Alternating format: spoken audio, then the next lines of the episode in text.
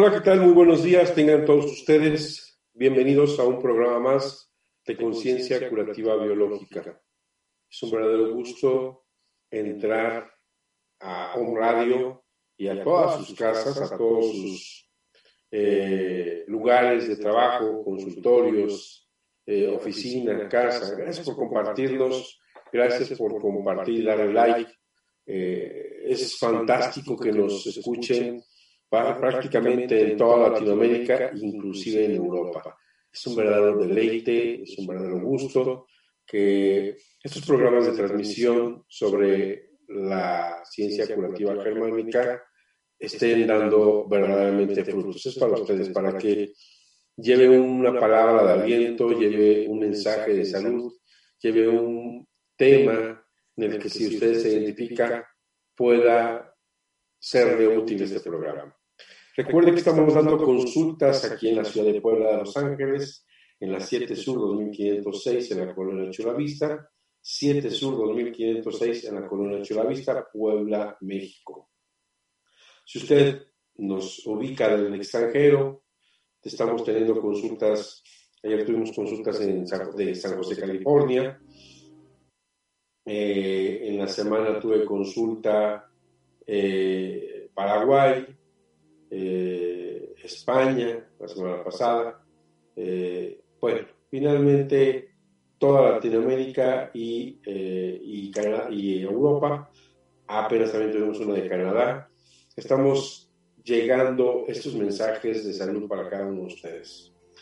Si usted apenas nos sintoniza y nunca ha el programa, estamos hablando sobre las cinco leyes biológicas descubiertas por mi maestro el eminente científico doctor Ricker Herhammer, el cual le mandamos una plegaria, este donde esté, ha dejado un gran legado, un gran descubrimiento para los seres humanos y estoy seguro que dará frutos en un futuro.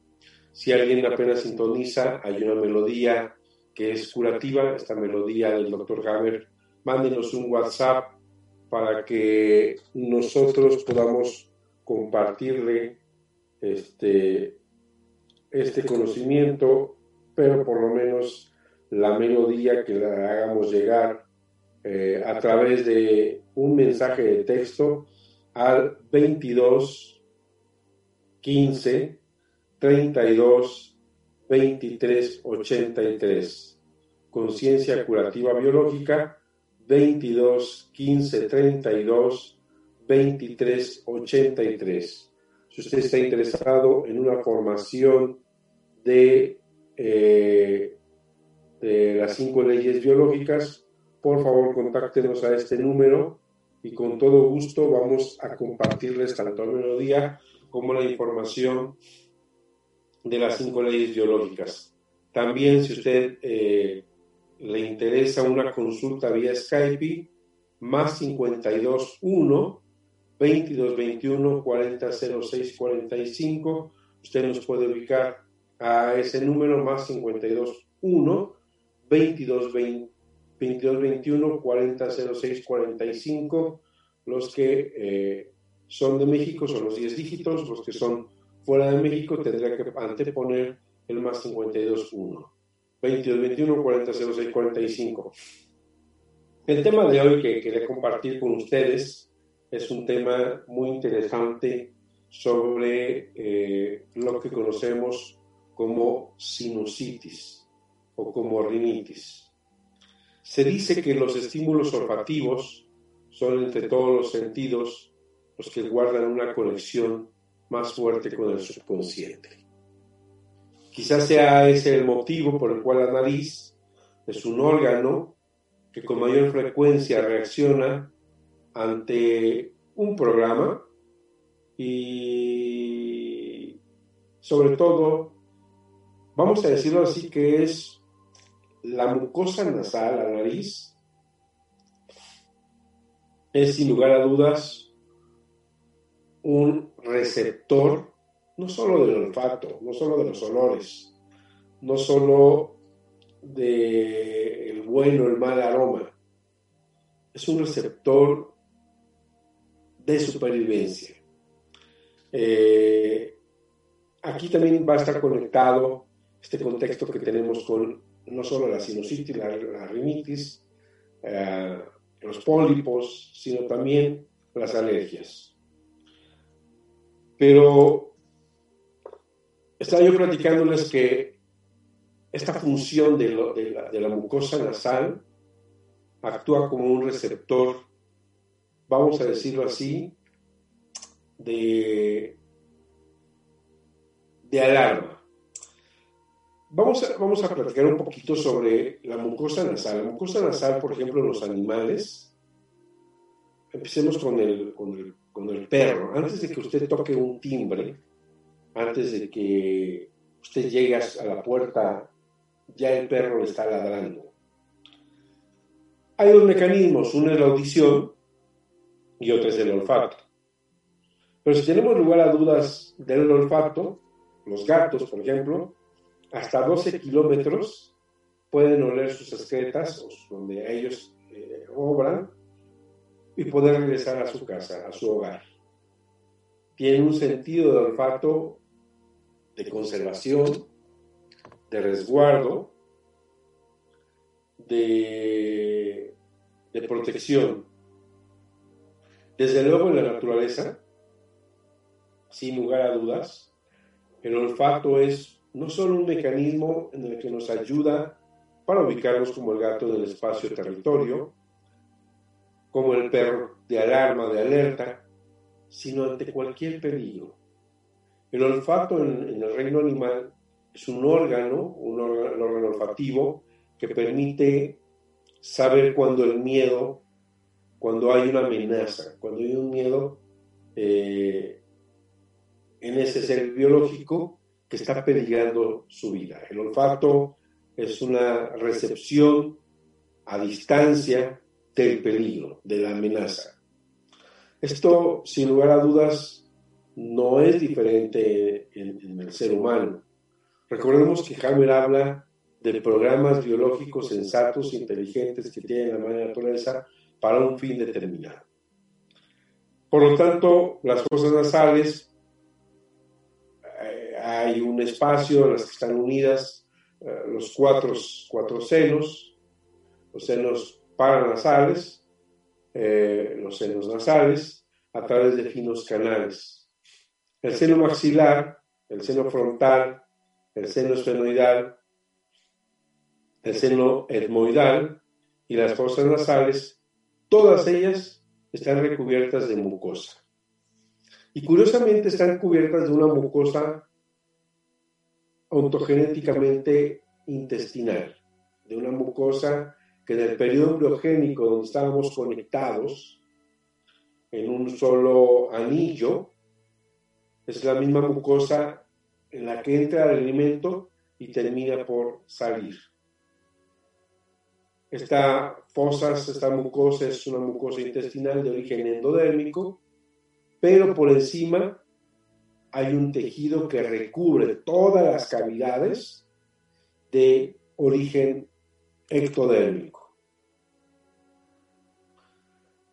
Por lo tanto, dentro de la ciencia curativa biológica, el conflicto relacionado, el conflicto biológico relacionado con los senos nasales, con la mucosa de los senos nasales, tanto en la sinusitis como en la rinitis, tiene que ver con un conflicto biológico de temor a que algo va a suceder o que pueda suceder, de una sensación de amenaza, de un sentimiento de que están hablando detrás de mí, de un conflicto literal, esto apesta, no querer oler algo, esto me asquea, estar hasta las narices de todo esto, algo me huele mal. Finalmente, es un conflicto olfativo de no poder captar el olor rastro para llegar a mi espacio, salir de mi área de peligro, no querer saber algo, no quiero olfatear esto que es algo del pasado, Y este olor me permite evaluar la situación, captar información que me permita saber, lo quiero, puedo cambiar de rumbo, puedo protegerme, puedo prevenir. Finalmente, es un conflicto, decía literalmente el doctor Hammer, algo me huele mal, tanto en sentido literal como en sentido figurado. Este conflicto es un miedo o un presentimiento de que algo puede pasar. Va a llover, me puedo mojar y enfermar. Este callejón es oscuro, me pueden robar. En la oficina están hablando de mí para buscar que me despidan. Están conspirando contra mí para sacarme de la empresa.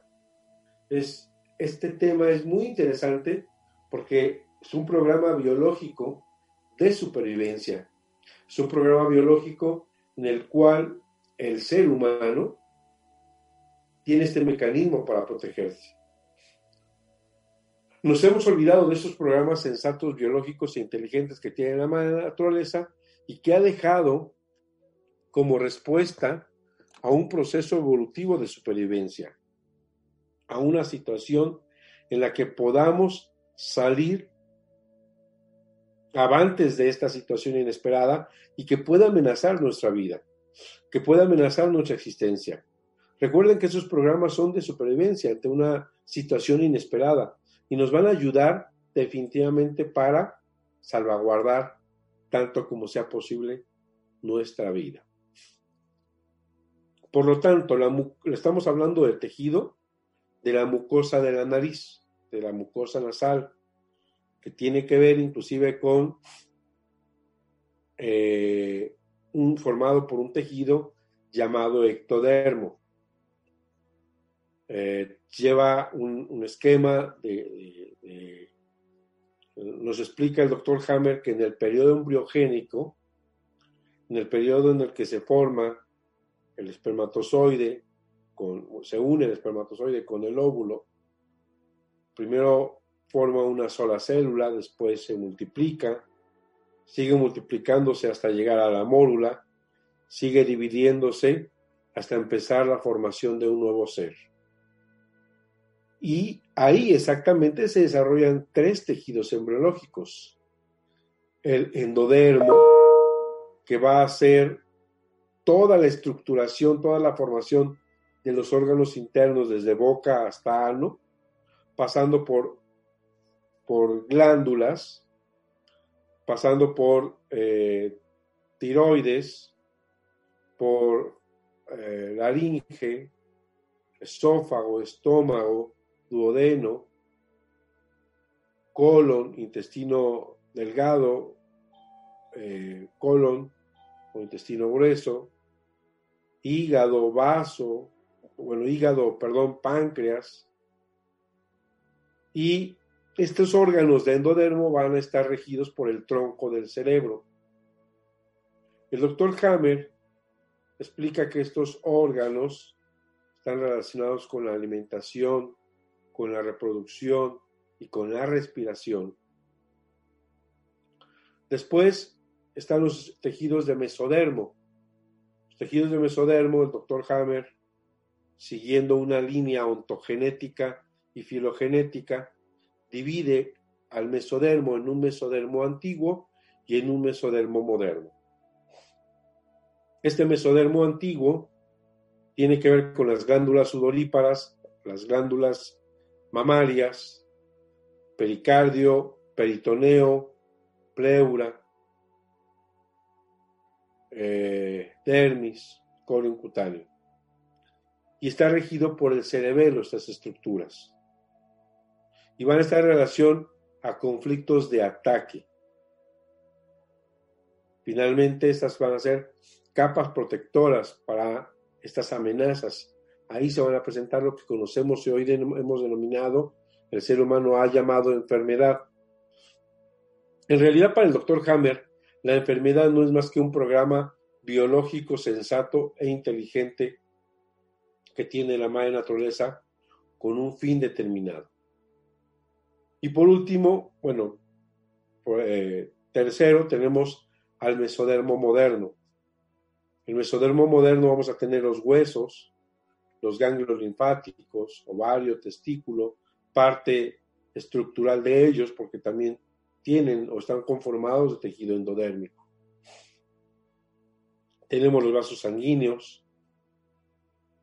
Y entonces el mesodermo va a estar regido en el cerebro por lo que llamamos la sustancia blanca, o mesencéfalo o cerebro medio. Este va a dar la estructuración, el soporte. Y por último tenemos los tejidos, en ese periodo embriogénico se formaron, de recubrimiento. Tenemos a las mucosas, tenemos a la parte interna que recubre las arterias y la vena, que le llamamos íntima. Tenemos a la parte que recubre los conductos galactóforos. Los conductos galactóforos de la mama son ectodérmicos. Y bueno, la mucosa nasal, la mucosa oral, no deja de pertenecer a este tejido llamado ectodermo. Por lo tanto, estamos hablando de este esquema de piel externa la mucosa de la nariz, los senos nasales, paranasales, van a estar conformados de ectodermo, según el esquema en la nariz de, la esquema piel externa, y los senos paranasales del esquema de la mucosa de la garganta. Van a ser un tejido que van a recubrir toda esta situación. Y aquí es algo bien interesante que quiero compartirles.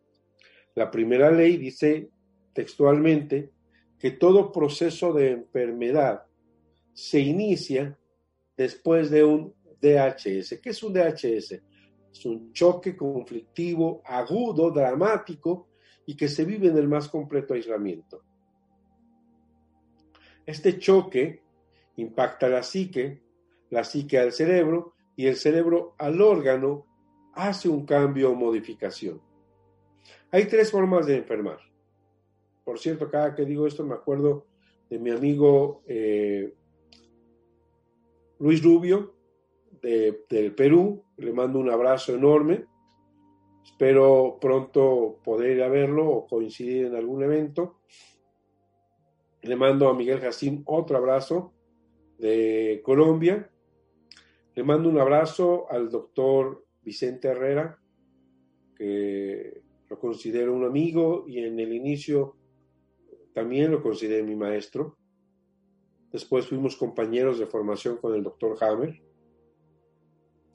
Le mando un abrazo y un cálido mensaje de, de amistad en la cual hay un pequeño proyectito que hemos iniciado al doctor Herráez. Le mando un abrazo enorme, enorme a un amigo que está trabajando incansablemente a Igor Wolf, que es un difusor de, de las cinco leyes biológicas. Y si alguien me falta, que hay mucha gente, María Eugenia de Argentina, hay mucha gente que tenemos que coincidir.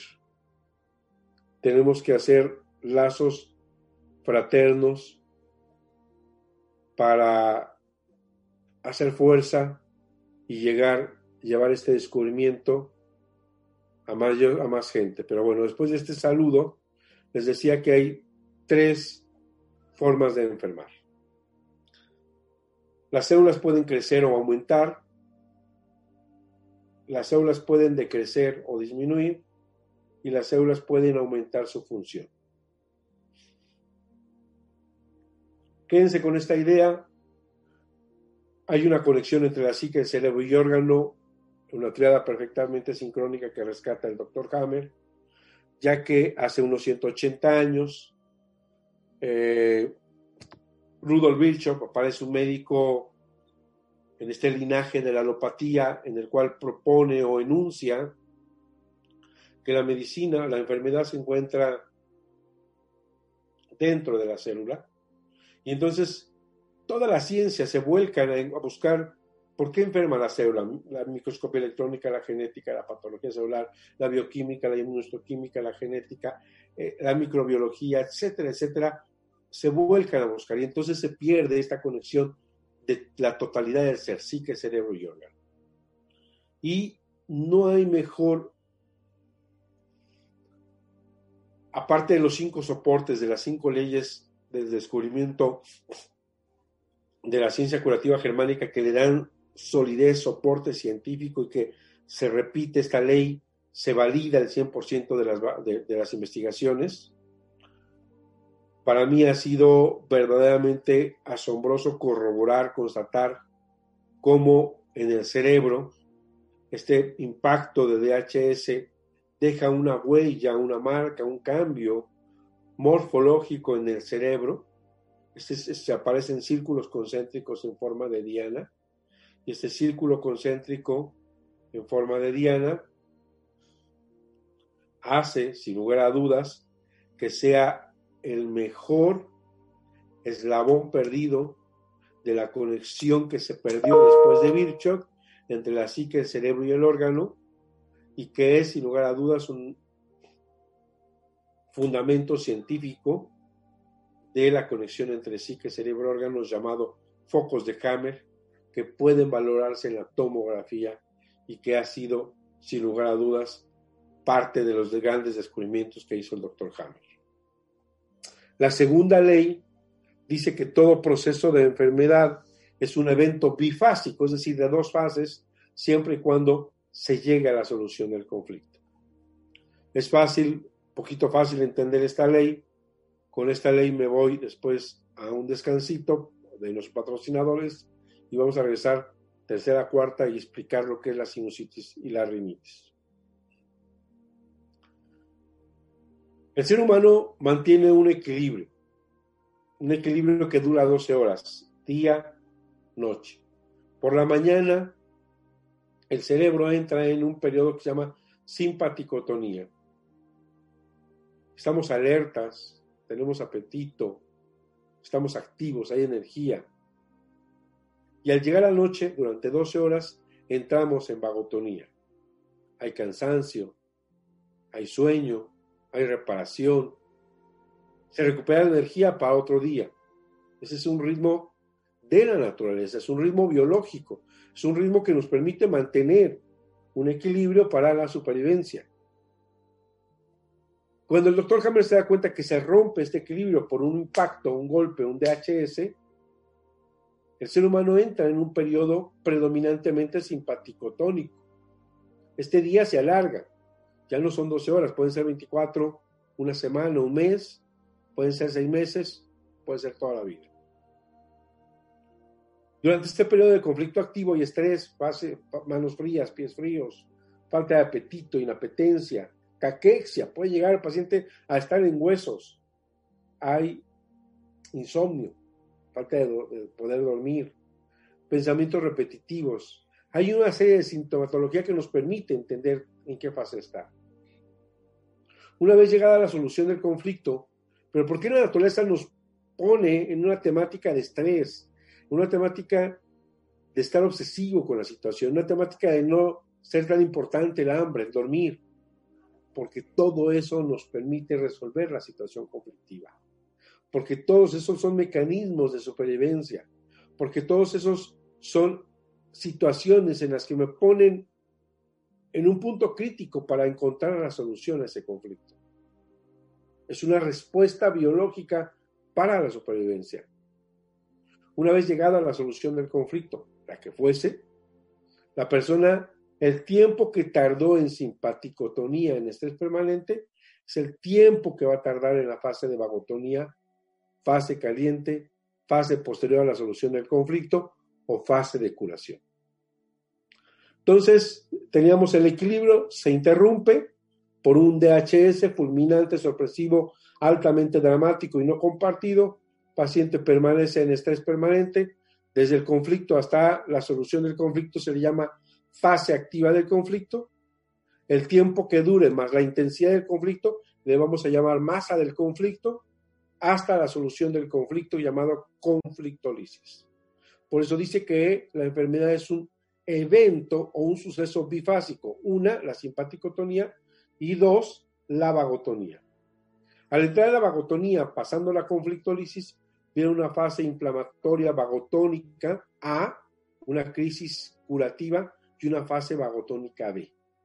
La fase A es inflamatoria y lo vamos a ver ahorita. Ahí va a estar la sinusitis. En la fase vagotónica A, la sinusitis va a estar en la fase inflamatoria, en la fase vagotonía A. Y posteriormente tenemos una crisis curativa y finalmente tenemos una fase vagotónica B, que es cicatrizada, restrictiva, reparativa. Inclusive fibrosa. Para después regresar a la normalidad. Esto nos permite entender el rol de la enfermedad. Pero hasta aquí vamos a hacer un pequeño corte, paréntesis. Está usted disfrutando de un programa de conciencia curativa biológica, hablando de la sinusitis, aquí entre amigos. ¿Cómo no? Estamos en On Radio transmitiendo pura energía. Vamos a nuestra primera pausa y regresamos con ustedes en unos segundos. No se vaya. Mejor compártanos. Traiga un cafecito, tráigase algo y esté con nosotros aquí, hablando de frente a frente, conciencia curativa biológica en On Radio.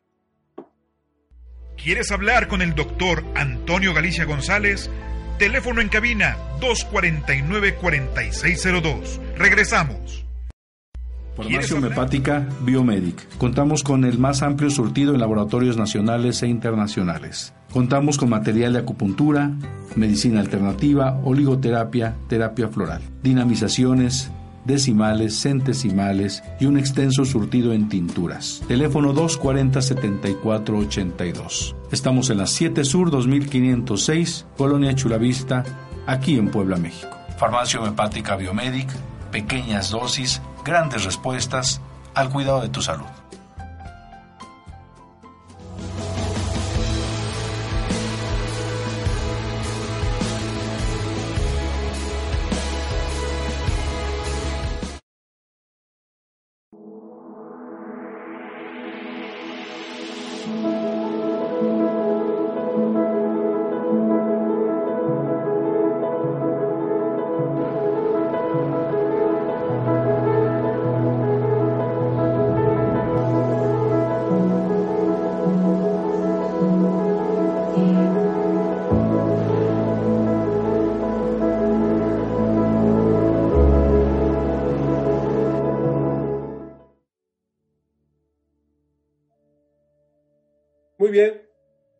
Regresamos con ustedes aquí en su programa Conciencia Curativa Biológica, hablando eh, en confianza, hablando entre amigos, hablando desde eh, la conciencia, pues, hablando sobre sinusitis.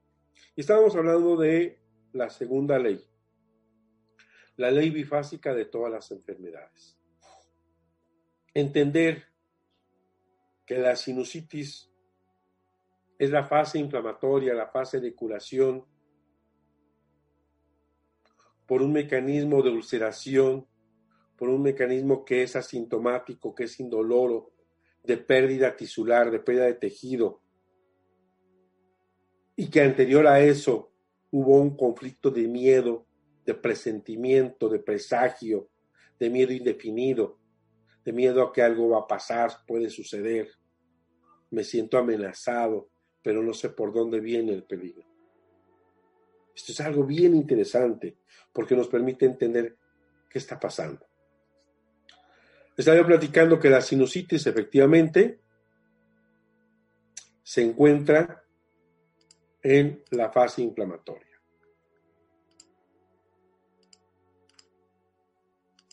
En la, en la fase activa de conflicto, en la fase simpaticotónica, en la tercera ley el doctor Hammer nos muestra algo bien interesante. Nos dice el doctor Hammer que el cerebro tiene una comunicación directa con nuestros tejidos y que está relacionado con esto que llamamos conflictos biológicos. y que se van a activar como una respuesta de supervivencia ante un conflicto inesperado. Y que tenemos al tronco del cerebro y al cerebelo como el paleoencéfalo, el cerebro antiguo, y que estos dos tejidos en la fase activa de conflicto, tanto el endodermo como el mesodermo van a tener crecimiento celular en la primera fase, en la fase activa de conflicto. Y esto es radicalmente importante porque no entendíamos que en el cerebro antiguo, en la fase simpaticotónica, va a haber multiplicación celular y también va a haber multiplicación de micobacterias. Y que en la fase de curación o en la fase vagotónica, había hablado antes del corte de las dos fases, al llegar a la conflictolisis, va a haber reducción de ese tejido que creció por una respuesta biológica con ayuda de micobacterias y bacterias. Y el cerebro nuevo, del cual estamos hablando hoy, que está conformado de la sustancia blanca y la corteza del cerebro, y dentro de la corteza del cerebro está en relación al tejido ectodérmico, al tejido que, cubre la parte de la mucosa de todas las cavidades. La cavidad vaginal es ectodérmica, los conductos galactóforos son ectodérmicos, la parte interna de las arterias son ectodérmicas, y que aquí, en el cerebro nuevo, va a haber un mecanismo diferente al anterior. Aquí va a haber atrofia celular, va a haber necrosis del tejido, va a haber ulceración, pérdida de la función. Es decir, va a haber una disminución. Por eso en la fase activa de conflicto, de la mucosa nasal por un conflicto de miedo indefinido, vamos a tener la pérdida celular o la úlcera de la mucosa de este tejido que finalmente es epitelio en todos los senos nasales y paranasales. El tiempo que dure el conflicto más la intensidad del conflicto le vamos a llamar masa de conflicto. Y mientras más dure el conflicto, mayor serán los procesos de sintomatología o defectos de sustancia. En esta fase activa de conflicto vamos a tener mucosa seca, vamos a disminuir el riesgo sanguíneo, puede inclusive haber cierta tos, pero la mayoría de las veces, en general, dentro de la simpaticotonía del conflicto biológico de mucosa por algo me huele mal, por un presentimiento de temor, los síntomas pasan inadvertidos. No duele, no molesta, no hay dolor. Y es bien interesante porque nos explica el doctor Hammer que el cerebro antiguo que al principio de su multiplicación, en la fase de curación, va a haber reducción celular. Y que el cerebro nuevo, del que estamos hablando de la mucosa, regido por el ectodermo, constituido por ectodermo, regido por la corteza del cerebro, primero hizo disminución y en la fase de curación, en la fase de vagotonía, en la fase posterior a la, a la conflictolisis A, va a haber un crecimiento celular reparativo. Desde luego, va a haber reconstrucción, va a haber hinchazón, va a haber estrechamiento de las mucosas nasales, de las fosas nasales. Puede aparecer síntomas como estridor respiratorio, picor, rinitis, Puede inclusive haber hemorragias nasales, resfriados, gripes. Mientras más intenso sea el tiempo que dure el conflicto de temor, de miedo indefinido, de algo me huele mal, y sea mayor el tamaño del conflicto, más será la masa del conflictual, más será la sintomatología.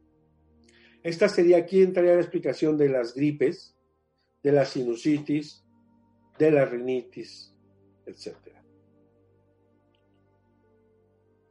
Hay un síndrome que el doctor Hammer denomina síndrome de túbulos renales, síndrome de colectores. Este síndrome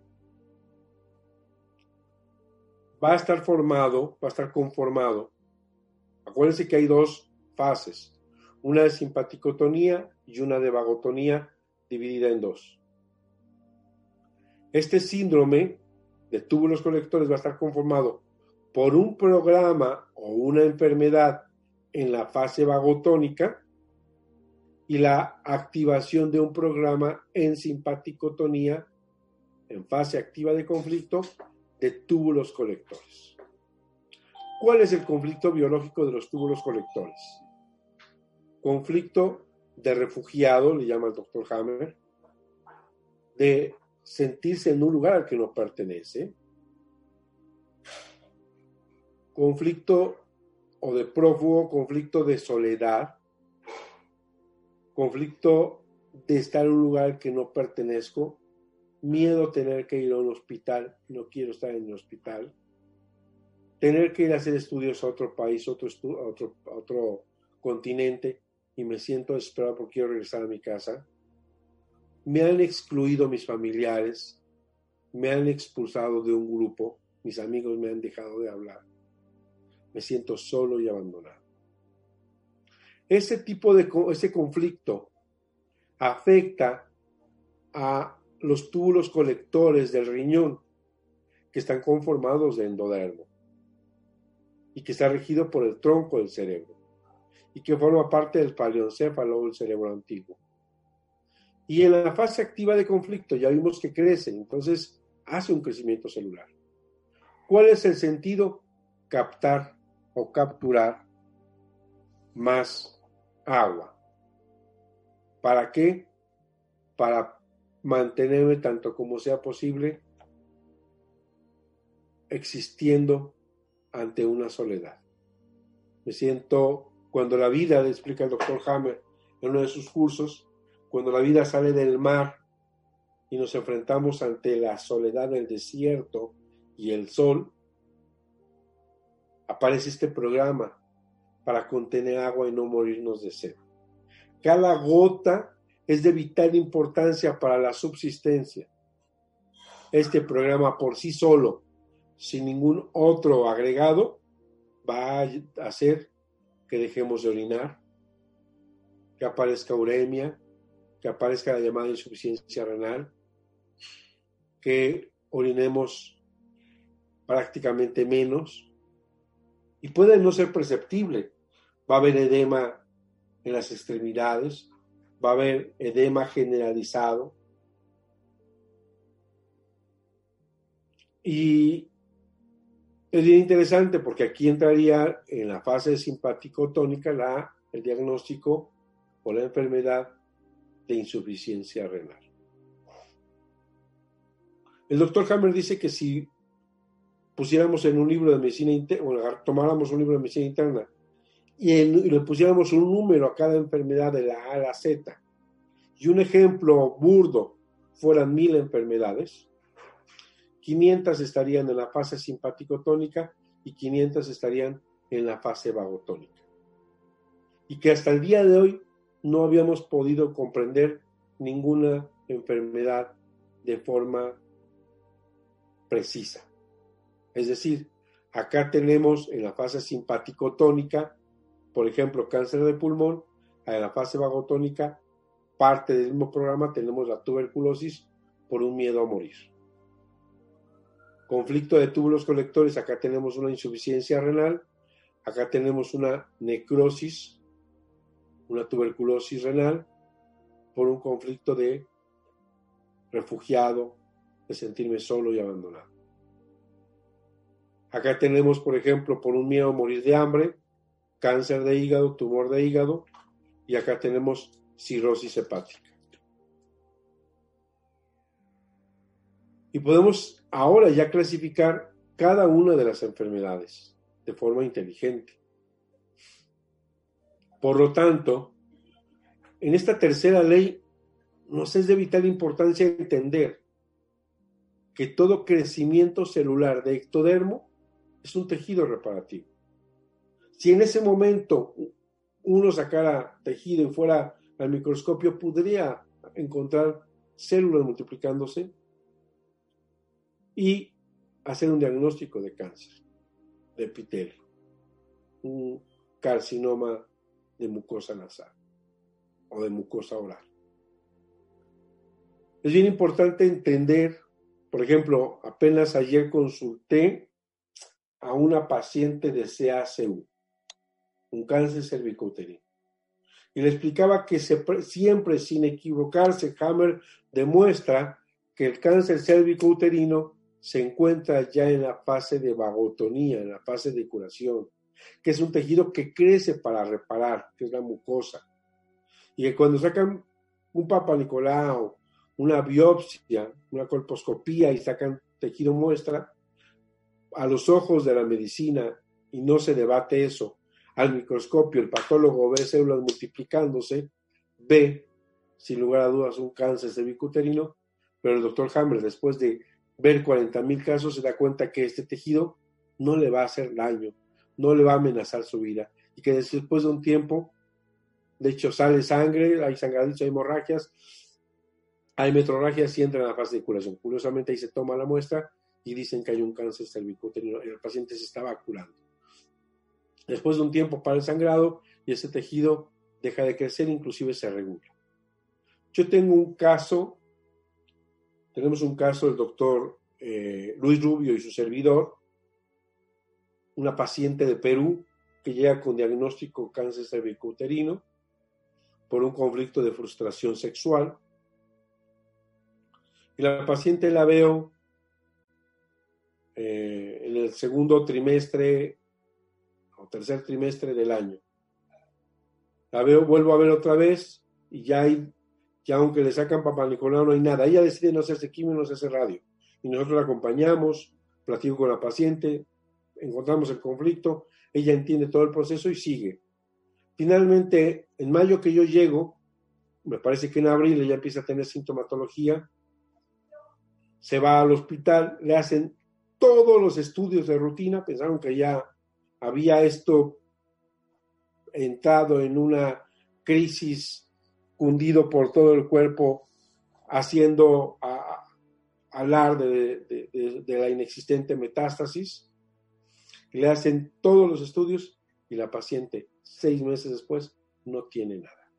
Sin quimio, sin radio, solamente haciendo una terapéutica sacar el conflicto, resolver el conflicto. Dice Hammer, ya está en la fase de curación, solo es importante que tú le ubiques al paciente en conflicto para que no vuelva a recaer.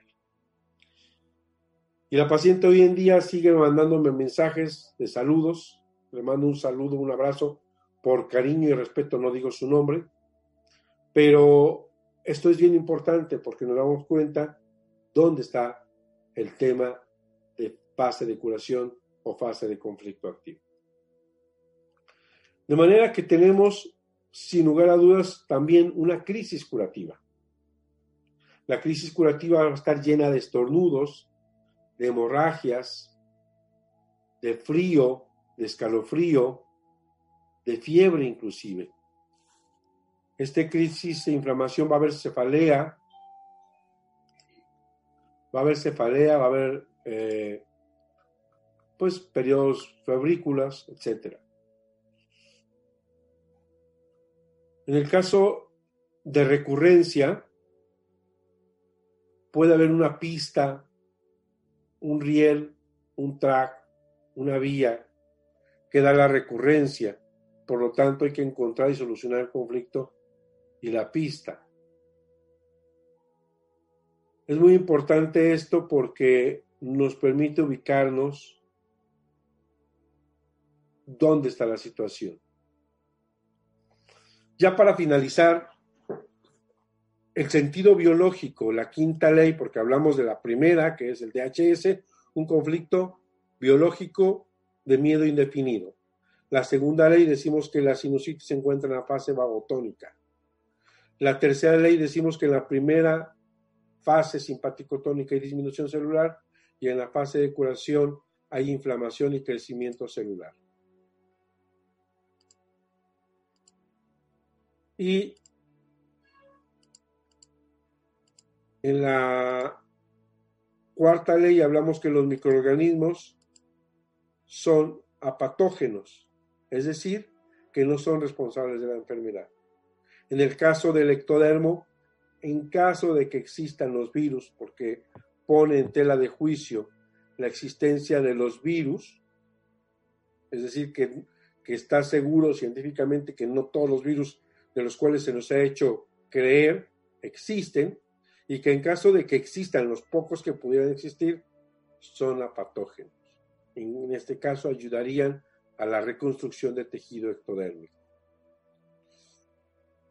Y bueno, esa es la cuarta. La quinta ley, hablaríamos del sentido biológico, del por qué la naturaleza primero disminuye ante un temor y después inflama y aparece la sinusitis, la gripe. La naturaleza es tan inteligente que hace que disminuya las, el tejido, habrá una úlcera para que se amplíen las vías respiratorias, para que el olfato funcione mejor y pueda yo percibir ese peligro inminente y pueda yo sobrevivir ante ese DHS. Esto es sumamente interesante porque cambia sin lugar a dudas toda la situación en la que veníamos nosotros mal entendiendo. En caso de las los resfriados alérgicos, las rinitis alérgicas, eh, según las alergias, son descargamientos que hemos malinterpretado como desfases del sistema inmunológico. Las células del cuerpo o de, la defensa del propio organismo, se dirigen de repente y según la medicina, contra estas sustancias eh, externas, generan un proceso inflamatorio. Y el doctor Hammer, algo bien interesante es que pone en tela de juicio el sistema inmunológico y dice que el sistema inmunológico no existe como nos lo habíamos imaginado o como nos ha hecho creer la medicina. Pero en otro tema hablaré más extenso del sistema inmunológico. En realidad, la rinitis alérgica, las alergias, están siempre basadas en pistas, en rieles, en improntas o en mecanismos que hacen que nos reconecte con el conflicto atrás. Eh, esto es bien interesante porque nos podemos dar cuenta cómo cada uno de estos programas están perfectamente relacionados. En la fase de curación, la duración del conflicto puede oscilar entre algunos segundos y varios días, por eso puede haber estornudos en Bansalva, minutos, y después se quita. Por lo general, la actividad del conflicto se inicia de manera breve, en la fase de curación se prolonga después de un tiempo, y si se alarga esto, se vuelve crónico, tiene que ver con una curación pendiente. La inflamación adicional de la conjuntiva es un indicio de un conflicto de separación visual, la hinchazón de la faringe con un conflicto de no poder tragar con algo, un estrechamiento de los bronquios con un conflicto de territorio o pánico, de manera que cada una de la sintomatología que acompaña a esa alergia va a ser relacionado con un SBS diferente, con un DHS diferente, o la suma de varios DHS. Finalmente, esto es bien importante porque nos podemos dar cuenta que a través de pistas nos podemos reconectar una y otra vez que la situación se presente. Por lo tanto, es importante encontrar los rieles, las pistas, aquello que nos conecta con el evento del cual sufrimos el DHS. Espero que este eh, esta charla, esta plática sobre sinusitis les haya gustado, aquellos que son crónicos. Mi experiencia, busquen un buen médico que les ayude a encontrar el DHS y eh, vaya siempre con métodos naturales como la homeopatía, la acupuntura, que le pueden sacar de su problema la terapia neural. Me despido, su servidor amigo, doctor José Antonio Galicia González, aquí en Conciencia Curativa Biológica, en On Radio, transmitiendo pura energía. Les mando un abrazo y hasta la próxima. Saludos.